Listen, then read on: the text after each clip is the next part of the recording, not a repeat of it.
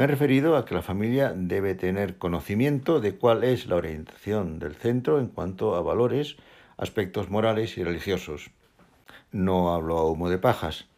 En algunos casos hay enfrentamientos incluso entre estudiantes, no ya los más pequeños, sino ya en, a un nivel de adolescentes, por aspectos precisamente este tipo religiosos o morales en cuanto a formas de vida, en comportamientos o a valoración de algunos aspectos de la vida y de los, la familia y de las personas.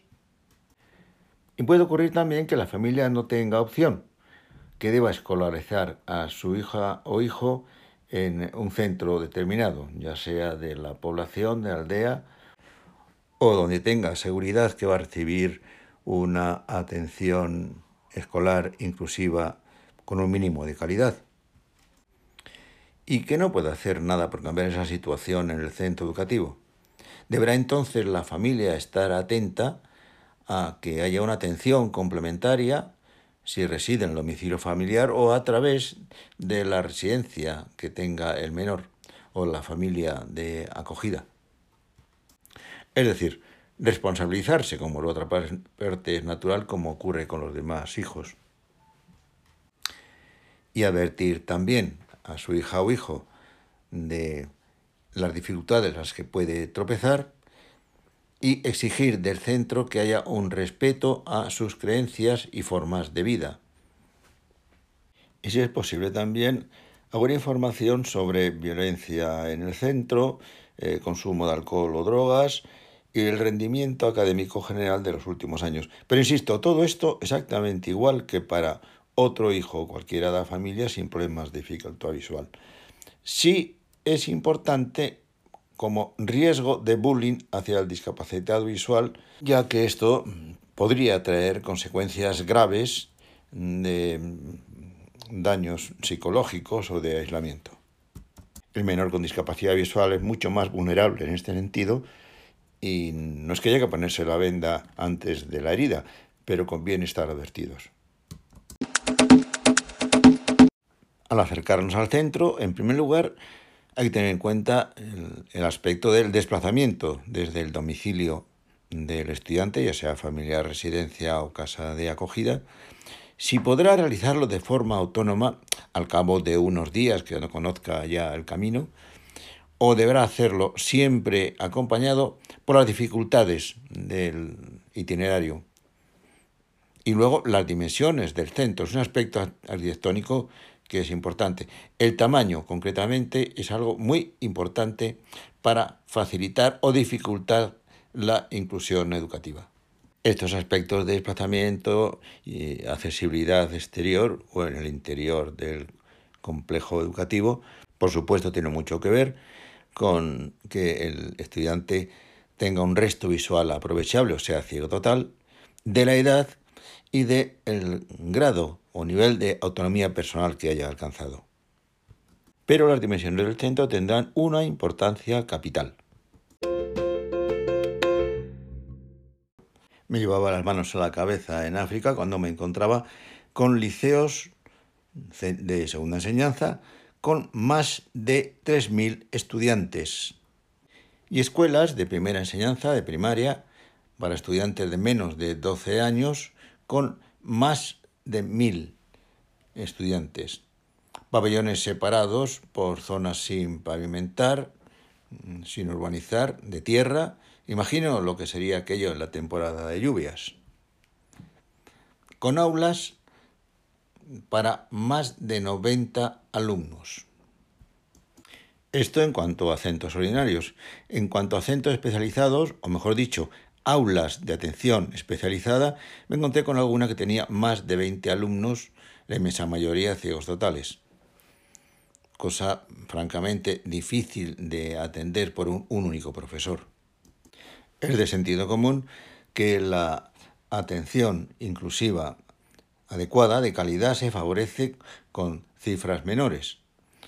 Es decir, en los centros ordinarios, hasta 30 o como mucho 40 alumnos por aula para atender a uno o a lo sumo dos estudiantes con discapacidad visual. Y en cuanto a los centros especializados, no deben sobrepasar los 12 o a lo sumo 15 alumnos por aula, de un mismo nivel educativo. En ambos casos no digo que sea imposible, pero desde luego que baja mucho la calidad de la atención que se pueda prestar por el profesor de aula.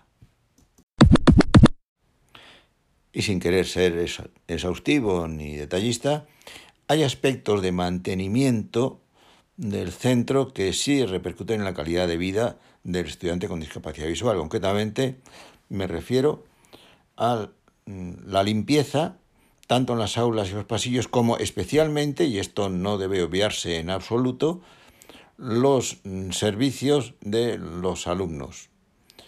No es cuestión de desconchones en las paredes o problemas de pintura. Esto puede depender y mucho del presupuesto que tenga el centro. Estoy hablando de limpieza, de higiene, de orden.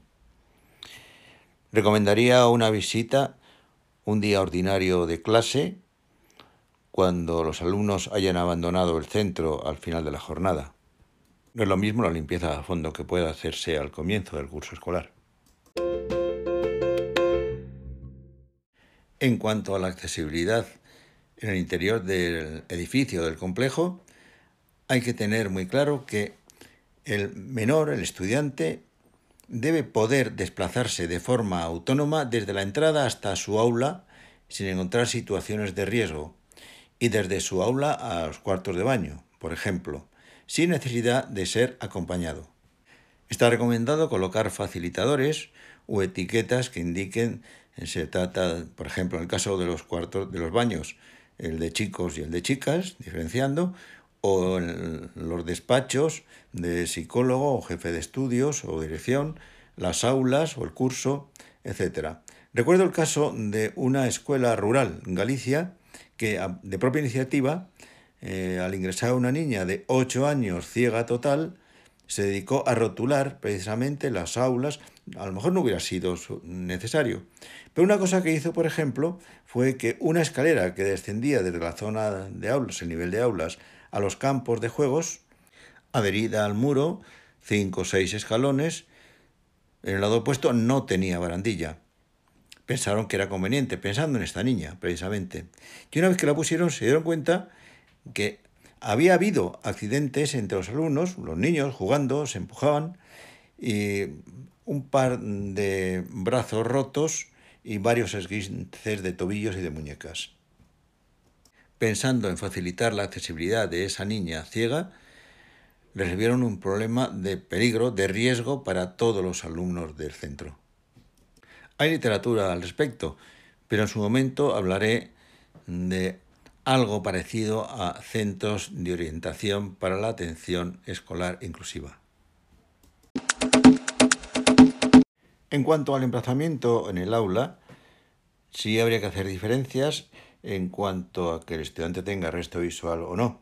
Si tiene resto visual hay que pensar siempre el tipo de iluminación que necesita o de penumbra o algún dispositivo para conseguirlo, ya sea una persiana, cortina o un biombo y lo más cerca posible del tablero, eh, con posibilidad de levantarse y acercarse para ver mejor.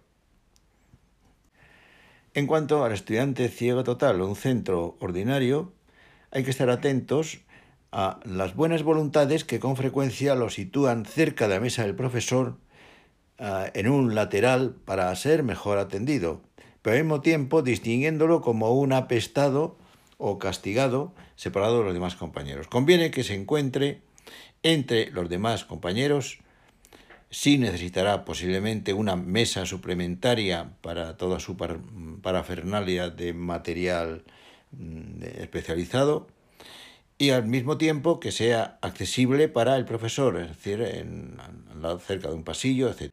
Pero desde luego compartiendo eh, pupitre y espacio con sus compañeros. En todos los casos, las tomas eléctricas, la proximidad de toma eléctrica para alimentar algunos dispositivos que deberá utilizar, ya sea un PC, un tablet, un smartphone, en el caso de la línea Braille para el ciego total. Si no la hay, cosa muy probable, habrá que instalarla en las proximidades de donde se siente el estudiante ciego o con deficiencia visual aprovechable. Y esto lo estoy diciendo para cada estudiante en centro ordinario o en centro especializado. Cada estudiante debe tener su posibilidad de toma eléctrica, su mesa suficientemente amplia y su emplazamiento en el aula y nivel de iluminación conveniente a su situación personal. En cuanto al equipamiento personal, instrumental para de trabajo, aunque ya lo he comentado en otros lugares, lo repito aquí brevemente. Para el estudiante con discapacidad visual que tiene un resto visual educativamente aprovechable, será fundamental un PC con monitor grande o un tablet también puede serle suficiente. Rotuladores y papel mate para escritura y dibujo y si lo necesita un flexo para iluminación intensa. Ah, y que no se olvide, un atril de sobremesa portátil, elemento que es recomendable para todos los alumnos aunque no padezcan deficiencia visual. En cuanto al estudiante ciego, que se servirá fundamentalmente del braille, precisará una línea braille y un dispositivo como puede ser un PC sencillo, un tablet o un smartphone. Una lámina de caucho para dibujo y lapiceros y papel ordinario para dibujo. Para uno y otro los textos en soporte digital a lo sumo con ligeros retoques de formato y limpieza o simplificaciones. Y en ambos casos, personalmente, mantengo que deben ser propiedad del estudiante, de la familia del estudiante, a quienes deberá proporcionársele los recursos, los medios financieros para adquirirlos. Con frecuencia en los centros especializados se les proporciona el instrumental a los estudiantes pero con la consecuencia de que la responsabilidad se reduce al mínimo. Lo que sí tienen responsabilidad tanto el centro ordinario como el centro especializado es de orientar a la familia del material que necesita su hijo, eh, cómo adquirirlo y proporcionarle las vías de financiación a medio o largo plazo, si lo necesitan, para conseguir ese material. En cuanto a los textos, debe ser desde luego el centro el que los prepare y se los proporcione en cada curso. ¿Y qué hacer si no se consiguen los medios informáticos indicados? Pues habrá que acudir a los medios eh, rudimentarios tradicionales, ya sea de pauta, regleta, punzón para escribir braille o máquina Perkins para el estudiante ciego, o lupa conveniente para el estudiante con un resto visual educativamente aprovechable y poder leer los textos binarios con esa ayuda óptica.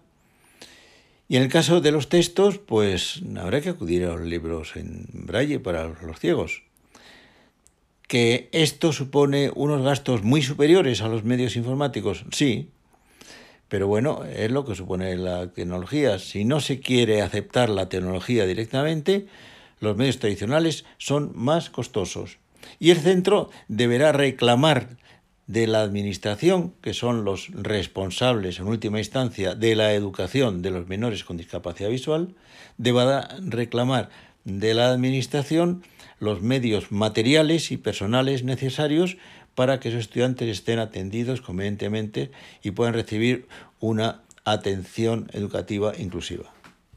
Y pido disculpas porque Olvidado decir que los equipos informáticos, los ordenadores, tablets o smartphones deben estar equipados con las aplicaciones informáticas, los programas necesarios en concreto y especialmente para estudiante mm, ciego total, el editor científico matemático. Los hay gratuitos, como es el caso de Edico, producido por la ONCE en España. ¿Y qué decir del material pedagógico auxiliar? Pues hay algunos que son de carácter general y que deben ser propiedad del alumno o como mínimo del centro. Me estoy refiriendo al juego de ajedrez, tablero y piezas, de dominó y en el caso de los antiguos instrumentos de cálculo, el cubarismo, la caja aritmética, que esos sí deben ser personales del alumno, indudablemente. En cuanto a material pedagógico auxiliar, propio de cada área, caben en principio dos soluciones. Me estoy refiriendo a materiales como los mapas, las maquetas de animales o de edificios, em, maquetas de máquinas de eh, física, de mecánica, eh, instrumental de, de química, etc. Iré hablando de ellos en cada momento, pero cabrían, como decía, dos soluciones. Una, un depósito donde puedan prestarse transportarse al centro correspondiente, ya sea el centro educativo o ya sea un centro ordinario, el material que en un momento determinado necesitara el o los alumnos del centro, aunque soy partidario de que en la medida de lo posible se elabore en el propio centro bajo la dirección del profesor de área con participación del alumno con discapacidad visual y otros compañeros, sirviéndose de materiales deleznables de muy bajo costo y con una vida media muy reducida, quizás un año a lo sumo dos o tres. Y poniéndolo desde luego a disposición de ese posible eh, centro coordinador o almacén de materiales.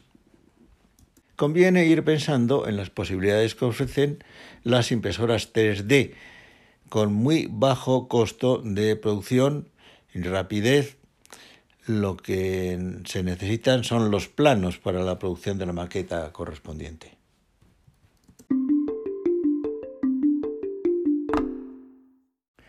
Hasta aquí aspectos materiales que guardan relación estrecha con la atención educativa inclusiva. Centro ordinario o un centro especializado. Algunos son inmodificables y pueden repercutir gravemente en la calidad de la inclusión otros son modificables de reparaciones e instalaciones a corto y como mucho medio plazo, pero solubles, y otros admiten una modificación inmediata. Exigirán dedicación de esfuerzos, algo de tiempo y tal vez alguna inversión económica, pero muy pequeña. Nos quedan aspectos menos visibles, pero quizás de mayor importancia, como son la organización de actividades y la formación de personas y algún otro aspecto de orientación en la vida del centro. Pero una vez más me he pasado de los 15 minutos y por tanto debemos dejarlo para el próximo episodio.